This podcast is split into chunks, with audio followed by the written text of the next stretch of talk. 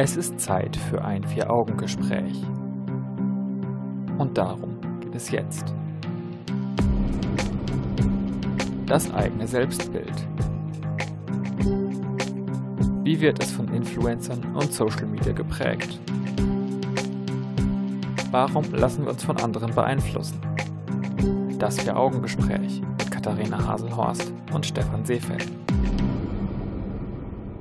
Die meisten Menschen haben eine klare Vorstellung von sich selbst. Sie können ihre eigenen Stärken und Schwächen einschätzen und sind in der Lage, sich selbst zu beschreiben. Aber wie setzt sich das eigene Selbstbild zusammen? Wer oder was prägt das Bild, das man von sich selbst hat oder nach außen darstellt? Und wie viel von dem ist wirklich real, wie man heute so schön sagt? Darüber spreche ich mit Katharina Haselhorst, meine neue feste Gesprächspartnerin. Herzlich willkommen zum Vier-Augen-Gespräch. Hi Stefan, ich danke dir. Es passt sehr gut, dass wir dieses Thema in unserer ersten gemeinsamen Sendung besprechen, denn meine erste Frage stellt dich dann auch so ein bisschen den Hörern vor. Wie würdest du dich selber beschreiben?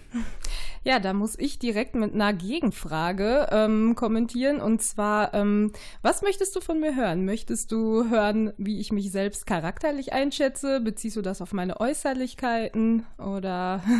Ist eine sehr, sehr gute Frage die ich mir am Anfang gar nicht so gestellt hätte und diese Unterscheidung gar nicht gemacht hätte. Was ist dir denn wichtiger? Worüber würdest du denn am liebsten sprechen wollen, wenn du dich selber beschreiben sollst? Tatsächlich hätte ich das Äußerliche jetzt erstmal komplett außen vor gelassen und hätte mal überlegt, was meine Freunde über mich sagen würden, wie die mich charakterlich sehen und hätte dir das wiedergegeben, denke ich. Genau. Ich bin ganz ohr. Genau, also was wohl oft an mir geschätzt wird, ist meine Offenheit. Ähm, ich bin offen für Ideen, bei Ausflügen spontan immer dabei. Ähm, meine Freundlichkeit wird oft geschätzt. Ähm, auch auf der Arbeit kriege ich das Feedback oft von Kunden zu hören, dass ähm, ja, ich immer sehr freundlich bin, offen bin, ein offenes Ohr habe. Genau. Das wäre das, was mir jetzt so spontan einfällt. Okay, diese Selbstbeschreibung funktioniert wahrscheinlich nur, weil du deine Eigenschaften mit denen von anderen Menschen vergleichst, oder? Ähm, ich denke schon. Ich kann das ja nur beurteilen, indem ich meine Eigenschaften, wie du schon sagst, die mit anderen vergleiche und dadurch heraussticht, dass das und das bei mir positiv hervorkommt. Ganz genau. Na gut, wir werden heute im Laufe der Sendung darüber sprechen, ob diese Selbstbeschreibung, dieses Vergleichen schon immer bei den Menschen ein Thema war, wie Social Media und Influencer sich auf unser Selbstbild auswirken. Wir werden darüber sprechen, ob Schönheitsoperationen und Ärzte dort einfach frei heraus ihrem Geschäft nachgehen sollten oder ob es da bestimmte moralische Grenzen und äh, Tabus geben sollte. Und wir sprechen natürlich auch darüber, warum wir beim Selbstbild oftmals nur an Oberflächlichkeiten denken. Denn ich würde jetzt einfach mal behaupten, dass du jetzt erstmal Charakterzüge aufgezählt hast. Das würden dir wahrscheinlich nicht so viele Menschen nachmachen, oder? Tatsächlich glaube ich das auch nicht. Also wenn man jetzt mit Leuten über sich selbst spricht, hört man immer nur, dass sie unzufrieden sind mit der Körperstelle und mit dem und dem in ihrem Gesicht oder das besonders schön an sich finden. Aber tatsächlich wird da nicht besonders oft auf den Charakter eingegangen. Da hast du recht.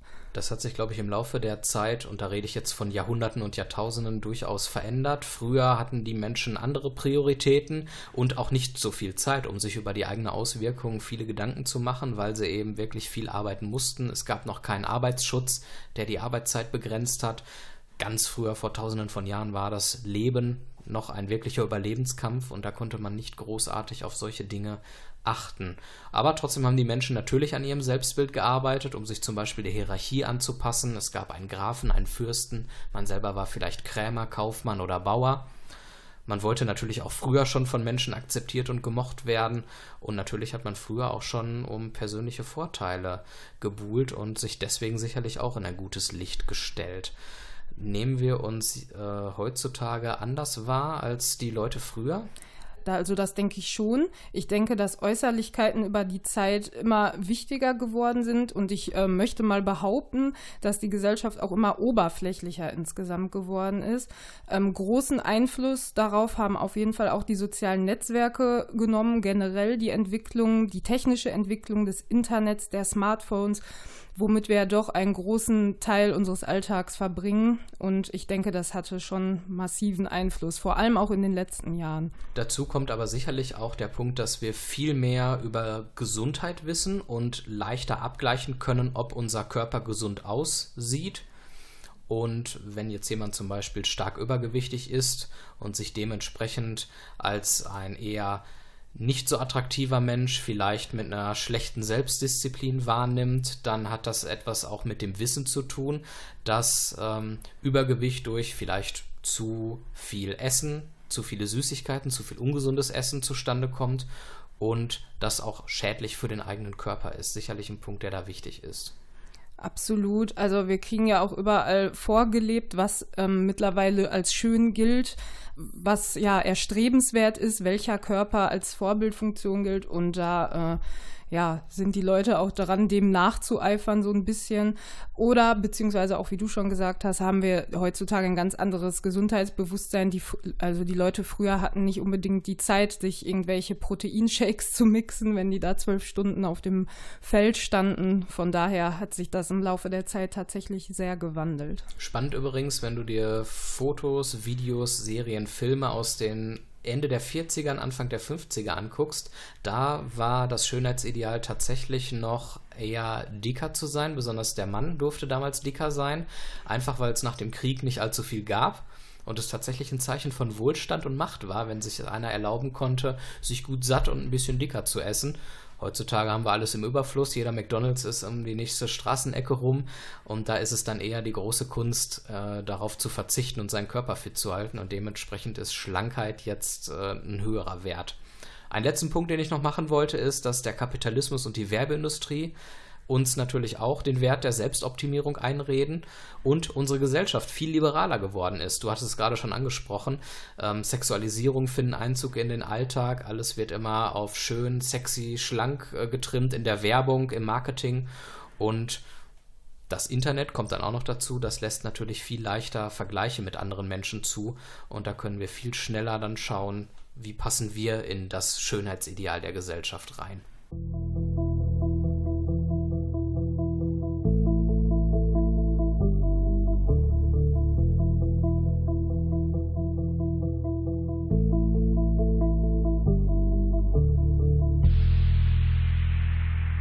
Das eigene Selbstbild ist Thema im Vier-Augen-Gespräch. Katharina Haselhorst ist meine Gesprächspartnerin. Guten Abend nochmal. Hallöchen. Und wir wollen jetzt einmal darüber sprechen, inwieweit Influencer und Social Media das eigene Selbstbild, ja, sage ich mal, erweitern, komplettieren oder vielleicht sogar verändern. Wir können uns definitiv leichter mit anderen Menschen vergleichen. Ich glaube, den Punkt können wir schon mal festhalten. Das Absolut. Macht es definitiv leichter in den sozialen Netzwerken wie realistisch ist nur das Selbstbild, das man dort von anderen Menschen zu Gesicht bekommt in Postings?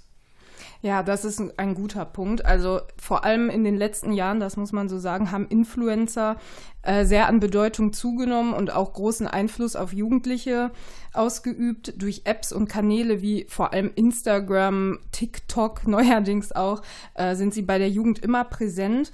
Und ja, die vermitteln da meiner Meinung nach ein total unrealistisches ähm, Selbstbild. Die bearbeiten ihre Fotos mit Programmen wie Photoshop, wie eben bekannt sein dürfte, teilweise ins Unerkenntliche, sodass, wenn du diese Leute auf der Straße treffen würdest, du sie, glaube ich, niemals erkennen würdest und denken würdest, das ist diese Person. Ähm, und überraschenderweise präsentieren die sich nicht als die Normalos, die auch Probleme im Leben haben und mal depressive Phasen haben, sondern die präsentieren sich immer als cool und sexy, aber versuchen dann gleichzeitig trotzdem immer vermeintlich nahbar zu sein und dadurch ziehen sie natürlich dann Nacheiferer an, die Jugendlichen vor allen Dingen, die so zwischen 12 und 20 Jahre alt sind. Ich weiß nicht, wenn man sich diese Influencer anguckt, ist dir da auch schon mal aufgefallen, dass viele erfolgreiche YouTuber, zum Beispiel die Musiker, dass die immer gut aussehen und durch Sex Cells auch irgendwo ihre Fans gewinnen und groß werden. Sei es Justin Bieber, Shawn Mendes, Vincent Weiss, die sehen ja alle schon ziemlich gut aus, muss man einfach mal so sagen. Da frage ich mich immer, wären die auch so erfolgreich, wenn die nur gute Musik machen würden und nicht so gut aussehen würden? Also auf jeden Fall spielt das Äußere da mit rein und ist auch, ähm, ja, ich würde nicht sagen eine Erfolgsgarantie, aber erhöht schon die Chancen sehr, würde ich behaupten. Wenn du dir auch mal die ganzen Damen auf Instagram da anguckst, die ganzen Influencer, die sehen teilweise identisch aus. Die haben alle dieses gleiche Schönheitsideal, alle haben ganz volle Lippen, ganz schmale Nasen, große Brüste, kleine, eine schmale Figur und ähm, die haben ja teilweise tausende Follower, Millionen von Follower und ähm, du kannst mir sagen, was du willst, die hätten sie nicht, wenn sie ähm, 20 Kilo mehr auf den Rippen und eine Hakennase hätten. Wahrscheinlich nicht. Ich überlege auch gerade mal, ob es irgendein Gegenbeispiel gibt. Da würde mir bei den Musikern höchstens noch tatsächlich Ed Sheeran einfallen, der jetzt nicht hässlich ist, aber zumindest eher wie ein ganz normal gebliebener Mann aussieht. Ansonsten ich weiß nicht, fällt dir noch einer ein? Ähm, tatsächlich habe ich da ein Beispiel. Wie du weißt, ich bin sehr großer Lady Gaga-Fan und okay. ihrer Biografie kann man entnehmen, ähm, dass die ersten Plattenverträge alle abgelehnt wurden, weil ihr immer gesagt wurde, dass sie nicht dem Schönheitsideal entspricht. Zu große Nase, keine blondierten Haare und so weiter. Sie sei schlichtweg zu hässlich, um Tja. erfolgreich zu sein. Jetzt ist sie seit über zehn Jahren fett im Geschäft, würde ich mal sagen. Aber ich glaube, wir müssen noch nicht mal auf die Prominenten gucken, um so ein Prinzip festzustellen. Wenn man sich einfach die normalen Leute anguckt, wie du und ich, viele posten dort in der Regel ja auch nur das Besondere und das Positive. Das ist alleine ist ja schon eine Verzerrung der Realität. Und obwohl man das vielleicht selber macht und nicht unbedingt die schlechten Bilder von sich postet, fallen doch viele Leute auch auf die verzerrte Realität der anderen herein und denken dann selber, dass man selber langweilig ist. Und dann gibt es eben Leute, die versuchen, mit anderen mitzuhalten und das wiederum verzerrt die Realität dann komplett, weil man eben nur Filter anwendet auf die Bilder, nur die tollen Urlaubsbilder postet da habe ich schon so ein bisschen das Gefühl, wenn man sich diese Entwicklung anguckt, sowohl der, bei den Promis als auch bei den normalen Menschen, dass da das Gefühl der eigenen Minderwertigkeit und aber auch die Oberflächlichkeit gefördert werden und sich beides sehr hochschaukelt. Ja, da bin ich ganz bei dir. Also, dass diese ganzen Social-Media-Kanäle sind ja ein permanentes Sehen und Gesehen werden, ein permanenter Vergleich. Und das ist einfach unrealistisch. Ein 14-jähriges Mädchen kann halt nicht mit dem Influencer mithalten, der 14 Millionen Follower hat oder wer weiß was. Und ähm, das führt tatsächlich bei den Jugendlichen zu Ängsten, zu Minderwertigkeitsgefühlen, teilweise Depressionen. Also es kann wirklich krank machen, dieses ständige Gefühl zu haben, man kann den anderen nicht das Wasser reichen. Es gibt einige wenige Ausnahmen auf den Social-Media-Kanälen. Ich weiß leider nicht mehr genau, wie der Kanal heißt. Da hat eine junge Frau, die war auch noch unter 25, ich war sie sogar noch unter 20, bin ich mir gerade nicht sicher, die hat äh, Krebs gehabt und hat als Tagebuch sozusagen Bilder jeden Tag gepostet von sich, hat immer dazu geschrieben, wie es ihr ging, wie die Behandlungen so wirken oder eben auch nicht wirken und hat die Leute an dieser Krankheit teilhaben lassen. Ungefiltert eben mit allen positiven und allen negativen Seiten. Die ist dann auch leider am Ende an der Krankheit verstorben. Ich weiß gar nicht, was danach aus dem Kanal wurde, aber das ist dann vielleicht eines dieser Beispiele, wo man schauen kann, es gibt tatsächlich auch noch einige wenige Kanäle, die das Leben in all seinen Facetten zeigen, eben auch die unschönen Seiten, die man nicht so angenehm findet. Ähm, tatsächlich habe ich da auch ganz kurz noch ein Beispiel. Und zwar ähm, folge ich auch ähm, tatsächlich mehreren Seiten von Damen, die immer auf der einen Seite zeigen, wie sie posieren müssen, dass es super toll aussieht, aber auch direkt daneben das Foto posten, wie es in der Realität aussieht, mit ihrer Zellulite, mit ihren Bauchfalten, wenn sie sitzen. Oder aber auch eine Seite, die zeigt, wie diese Influencer und Stars ihre Bilder bearbeiten und zeigen vorher-nachher Bilder. Und das finde ich immer ganz schön, auch so ein bisschen Realität wieder auf diesen Kanälen Kanälen zu haben. Ja, vor allen Dingen einen Blick hinter die Kulissen zu werfen. Also es gibt nicht nur Oberflächlichkeiten dort, man kann, wenn man ein bisschen sucht, auch noch ein paar spannende normale Menschen finden.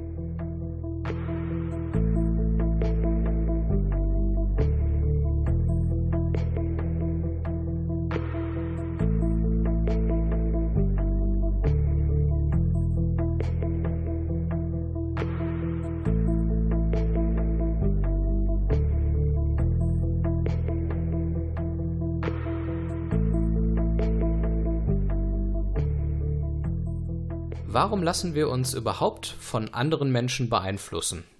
ich gebe die Frage direkt mal an dich ab, Kati. Das ist eine gute Frage. Ja, ich habe mir dazu tatsächlich so ein paar Gedanken gemacht und ähm, ja, mein erster Gedanke auf die Frage war tatsächlich, ähm, dass man Kritik vermeiden möchte. Also so hab, so empfinde ich das. Man möchte natürlich nicht unbedingt irgendwo als Außenseiter gelten. Das fängt schon in der Schule an. Da hat man irgendwie immer den Druck, dazu zu gehören zu müssen, weil äh, man sonst, ja, wie gesagt, als Außenseiter gilt. Man will nicht der Uncoole sein.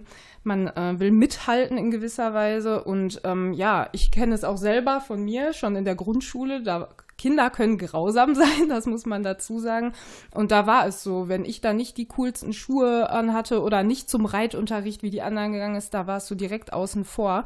Und das ist wirklich kein schönes Gefühl. Das möchte man vermeiden. Man möchte ja so rüberkommen, dass die anderen einen akzeptieren. Und ich denke, das sagt schon vieles. Ne? Dadurch lässt man sich massiv beeinflussen. Ne? Wie bist du denn damit umgegangen? Hast du dich dann beeinflussen lassen und hast dir dann auch die coolsten Schuhe gekauft oder Mhm. Warst du in der Lage, da drüber zu stehen? Ähm, ich hatte das Glück, dass meine Eltern da gut hinter mir standen und mir das äh, ja, nötige Selbstwertgefühl beibringen konnten und ich habe mich dementsprechend nicht beeinflussen lassen. Sehr gut. Hatte dann leider auch immer so ein bisschen den Außenseiterstatus tatsächlich. Das hat sich auch über mehrere Jahre gezogen, aber mhm Klar, als Kind gab es schon Tage, wo du dann traurig nach Hause gekommen bist, aber ne, man mit dem Alter lernt man damit umzugehen und ich habe es nicht bereut. Und wer weiß, wofür es dich tatsächlich vorbereitet hat, denn ich glaube, wenn man lernt, sich ein dickes Fell anzueignen, um Kritik von außen aushalten zu können und damit leben zu können, dann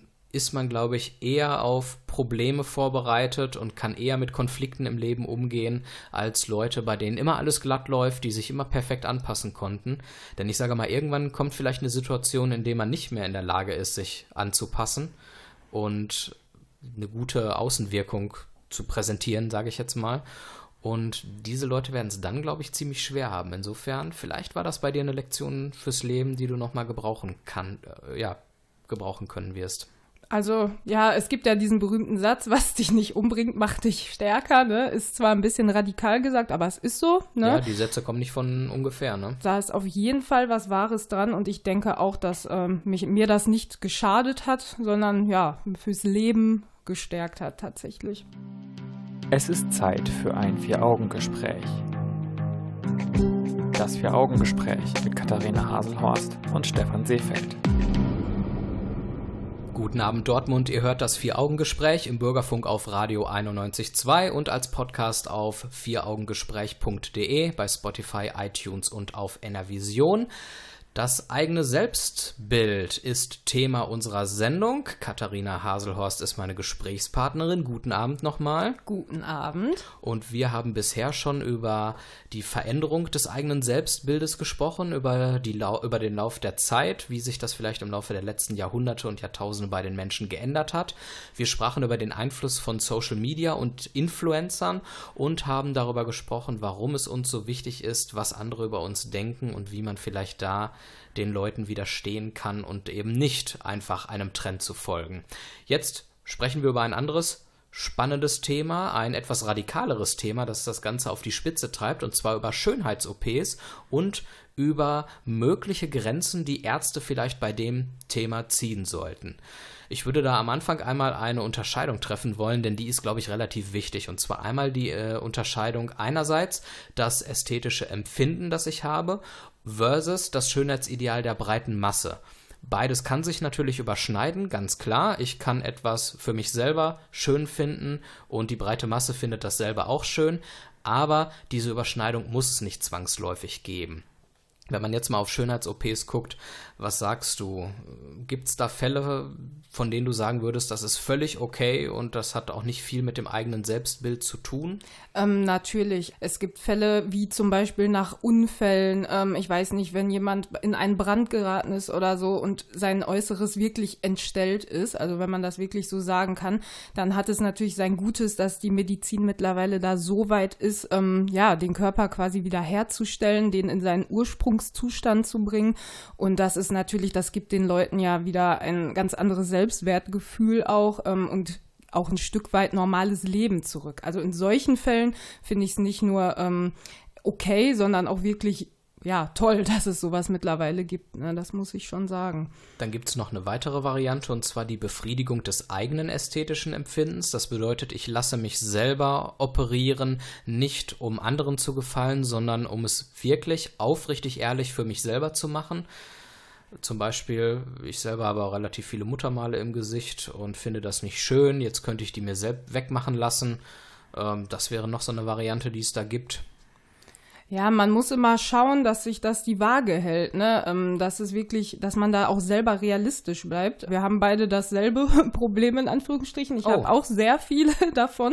Äh, wer mich kennt, sieht es. Ähm, und ja. Das bedeutet, du hast sie dir nicht wegoperieren lassen. Nur aus medizinischen Gründen, ähm, keines tatsächlich aus ästhetischen Gründen. Und ja, ich hatte mal so eine Phase, wo ich noch ein bisschen jünger war, wo ich auch beim Arzt saß und in meinem Gesicht hier, das will ich weg haben und das und das, wo ich Gott sei Dank an einen sehr guten Arzt geraten bin, der mir dann auch gesagt hat, hey, das gehört zu dir, ähm, bitte überleg es dir doch nochmal. Ne?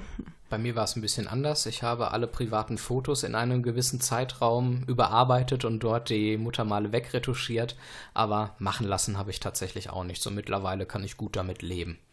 Aber dann gibt es eben noch die Variante, dass Leute tatsächlich sich an das Schönheitsideal einer Gesellschaft anpassen wollen, um zum Beispiel Anerkennung zu erhalten oder auch einfach Aufmerksamkeit zu bekommen. Und da ist dann eben die Frage, was hat das noch mit den eigenen Werten und Prioritäten im Leben zu tun? Steckt überhaupt etwas hinter dieser Persönlichkeit? Hat die überhaupt selber etwas zu bieten? Klingt ein bisschen garstig, wenn ich das so provokant frage, aber diese Fragen stelle ich mir tatsächlich, wenn ich mir solche Leute angucke ich habe mir da auch schon mal meine Gedanken drüber gemacht. Auch im Bekanntenkreis gibt es durchaus Leute, die haben dann hier, also es fing ganz langsam an, hier ein bisschen was machen lassen und da ein bisschen was machen lassen. Und dann wurde es immer mehr und immer mehr, wo man sich denkt, hm, möchten die da vielleicht irgendwie was mit überspielen? Äh, gibt es da irgendwelche Minderwertigkeitskomplexe? Gar nicht böse gemeint, aber irgendwo muss es ja herrühren, ne? dass man da solche Schritte geht. Ja, definitiv. So wie ich es vorhin schon in der Sendung angesprochen habe, denke ich, ist es für die persönliche und charakterliche Entwicklung entscheidend zu lernen, dass man auch mit Kritik und Zurückweisungen und auch mit Verzicht klarkommt. Denn man kann im Leben weder privat noch beruflich nicht immer das erhalten, was man sich wünscht. Und ich glaube, wenn insbesondere Jugendliche und junge Erwachsene schon Schönheits-OPs durchführen lassen, weil sie keine Mängel an sich ertragen können, dann lässt sie das irgendwo auch schlecht oder vielmehr schwach bleiben. Das heißt, wenn dann wirklich mal eine Lebenskrise kommt und es wirklich darauf ankommt, mit Problemen fertig zu werden, dann werden solche Leute damit wahrscheinlich auch schlechter zurechtkommen. Gebe ich dir vollkommen recht. Also so ist auch meine Einschätzung. Ich finde, da sind aber auch die Eltern der Betroffenen in der Verantwortung. Also wenn da jetzt irgendwie ein 16-jähriges Mädel äh, steht und sagt, ja, ich möchte mir bitte die ähm, die Brüste vergrößern lassen, dann finde ich, sind auch, auch die Eltern in der Verantwortung zu sagen, ähm, zumal, also erstens, du bist da viel zu jung für und zweitens, du bist gut so, wie du bist. Und sollte die elterliche Verantwortung nicht greifen, dann gibt es immer noch die Ärzte, die meiner Meinung nach auch eine Verantwortung haben und nicht jeden operieren sollten, nur weil es Geld bringt. Und ich sage mal, es gibt ja Menschen vielleicht, die eine etwas labile Persönlichkeit haben, aber das vielleicht nicht unbedingt hochoffiziell ärztlich bestätigt haben. Und ich denke, auch da sollten dann die Ärzte sagen, mit Hilfe guter Menschenkenntnis, nee, dich operieren wir jetzt sicherheitshalber einfach mal nicht.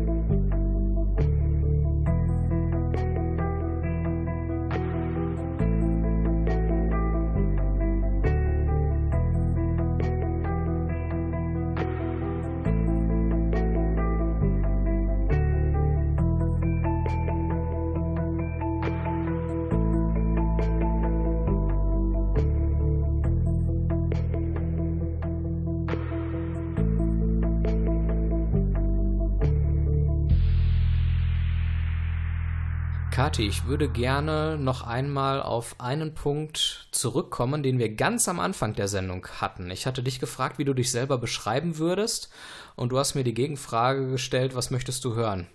Optische Geschichten oder charakterliche Geschichten? Eine sehr gute Frage.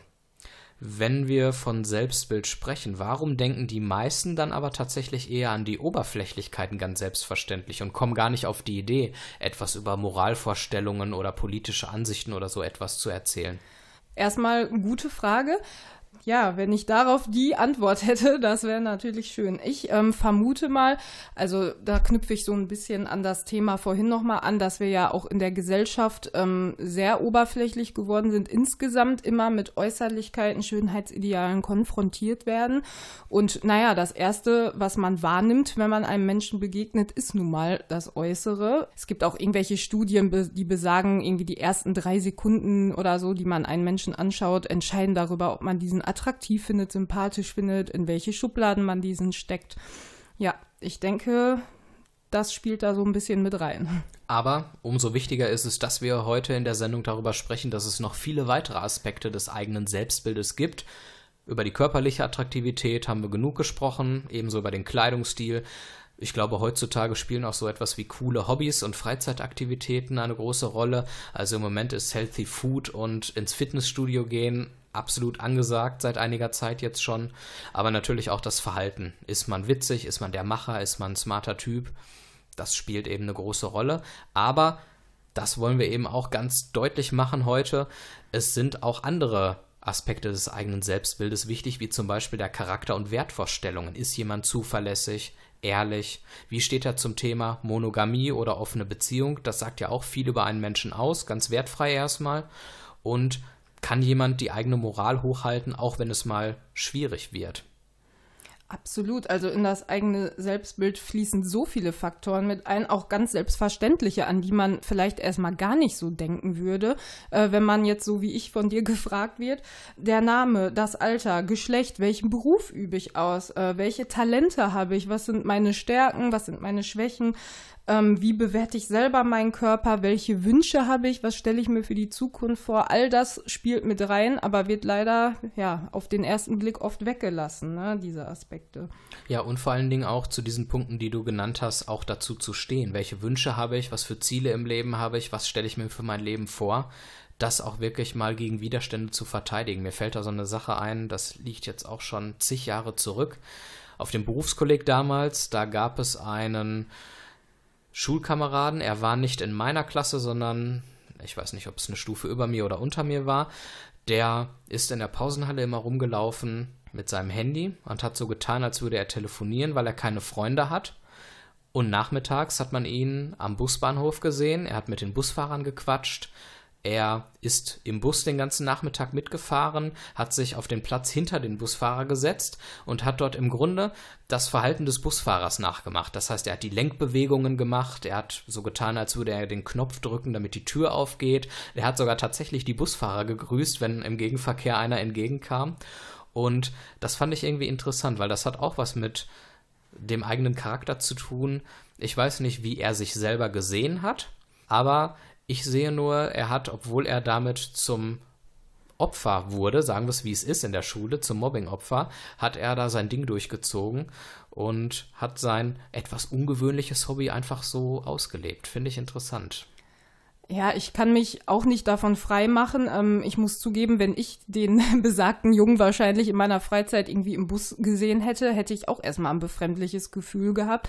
Beziehungsweise äh, meine Reaktion war gerade, ja, ich habe erstmal so ein bisschen Mitleid auch gehabt, als du das erzählt hast. Ähm, aber jetzt, wo ich das so ein bisschen sacken lassen habe, muss ich sagen, ähm, mein Gott, lass den Jungen sein Ding durchziehen, ne, wenn er daran Spaß hat. Ähm, und eigentlich beweist das sogar ziemliche Stärke, finde ich, wenn man sich da äh, nicht versteckt, sondern da ne, macht, worauf man Lust hat. Obwohl man dafür in der Öffentlichkeit so ein bisschen als Freak, würde ich mal sagen, angesehen wird. Ne? Und Jetzt stell dir mal vor, was würde passieren, wenn man ihn nicht einfach nur so ein bisschen abschätzig als Freak ansehen würde, sondern das Ganze noch weitergehen würde und er würde richtig gemobbt werden und unterdrückt werden. Und da sind wir so ein bisschen auf so einer Metaebene. Was hat das eigentlich für Folgen für einen selbst und für die Gesellschaft, wenn es immer nur um die oberflächlichen Werte geht und alle immer nur das machen, um gut anzukommen in der Gesellschaft? Da würde ich sagen, wir machen uns selber unfrei, wenn wir nur auf das achten, was gerade in ist. Denn wir können nicht sämtliche Hobbys und äh, Charaktereigenschaften, die wir selber in uns haben, komplett ausleben. Und das würde unser Leben irgendwo ärmer machen. Fallen dir noch weitere Folgen für die Gesellschaft ein?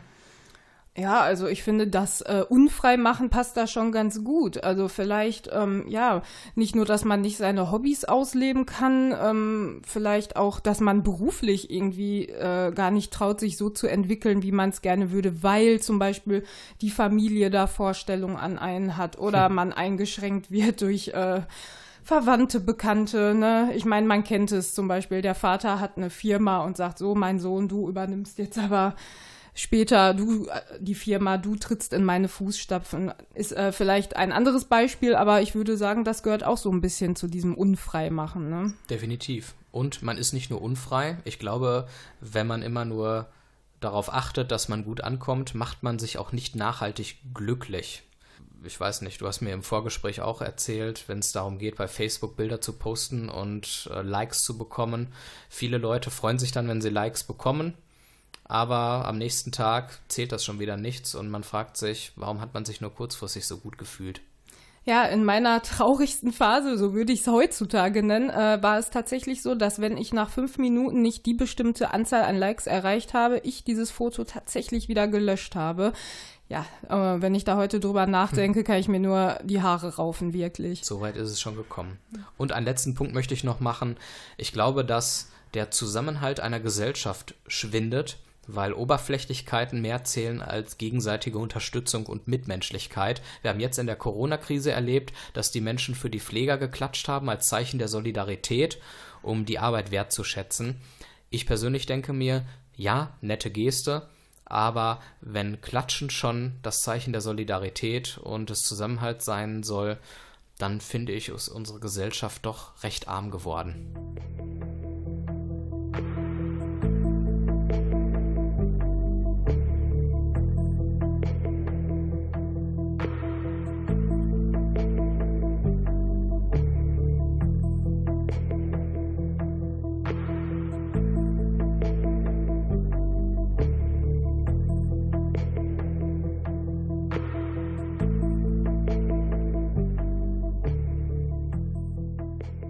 Bezug auf das eigene Selbstbild nur darauf achten, dass wir in der Gesellschaft gut ankommen und uns besonders positiv und toll darstellen, dann habe ich gerade gesagt, glaube ich, dass der Zusammenhalt der Gesellschaft schwindet.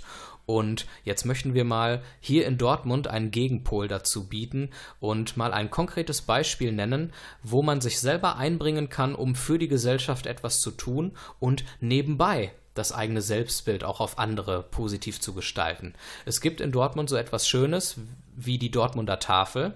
Die versorgt die Menschen hier bei uns mit Lebensmitteln und lebt von ehrenamtlichen Helfern, die immer gesucht werden. Im Moment sind es so ungefähr 440 Stück, aber da wird immer mal wieder eine helfende Hand gebraucht. Und was viele vielleicht gar nicht wissen, ähm, dort könnte man zum Beispiel auch Sozialstunden ableisten, die Tafel bietet aber auch verschiedene Praktika an. Das Bufti kann man dort machen oder aber auch im Tafelchor mitsingen. Also für mich war das zum Beispiel total neu. Ich hätte es jetzt nicht gewusst. Wir haben die Tafel, leider muss man ja in gewisser Weise sagen, an acht Standorten in Dortmund, darunter in Dorstfeld, in Huckade, in Wickede und natürlich auch in der Nordstadt. Und was auf jeden Fall noch wichtig zu erwähnen ist, Spenden. Also Spenden sind wirklich wichtig, da ähm, es keine regelmäßigen äh, ja, öffentlichen Gelder gibt. Von daher ist die Tafel wirklich auf die Spenden angewiesen. Wer dort jetzt also über seinen eigenen Schatten springen will und sich für die Tafel einsetzen will, zum Beispiel mit Spenden oder durch die handfeste ehrenamtliche Mitarbeit, der kann sich gerne mal informieren auf der Homepage dortmunder-tafel.de. Dort gibt es alle Infos. Wir vom Vier-Augen-Gespräch sind damit auch schon wieder am Ende der Sendung angekommen. Danke, Kati, für das Gespräch. Danke, dass ich hier sein durfte mit dir im Gespräch. Diese und alle bisherigen Folgen könnt ihr jederzeit auf unserer Homepage nachhören, vieraugengespräch.de und ihr könnt uns als Podcast abonnieren auf Spotify, iTunes und ihr könnt uns in der Mediathek von NRVision nachhören. Wir sind im nächsten Monat wieder da, wünschen euch noch einen schönen Abend und einen guten Start in die neue Woche. Macht's gut. Tschüss. Tschüss.